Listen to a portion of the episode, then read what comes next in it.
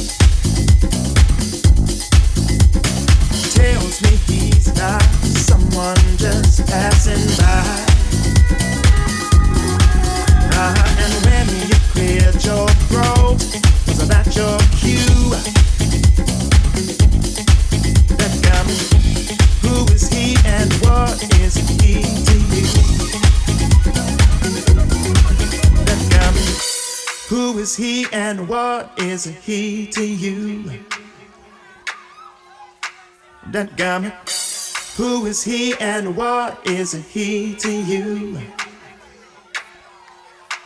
Uh-huh, and when you cleared your throat, was that your cue? That garment, who is he and what is he to you? Uh-huh, now when I add the sum of you and me, confused that I keep coming up with three. You're too much for one man, but not enough for two. Who is he and what is he? To you, to you,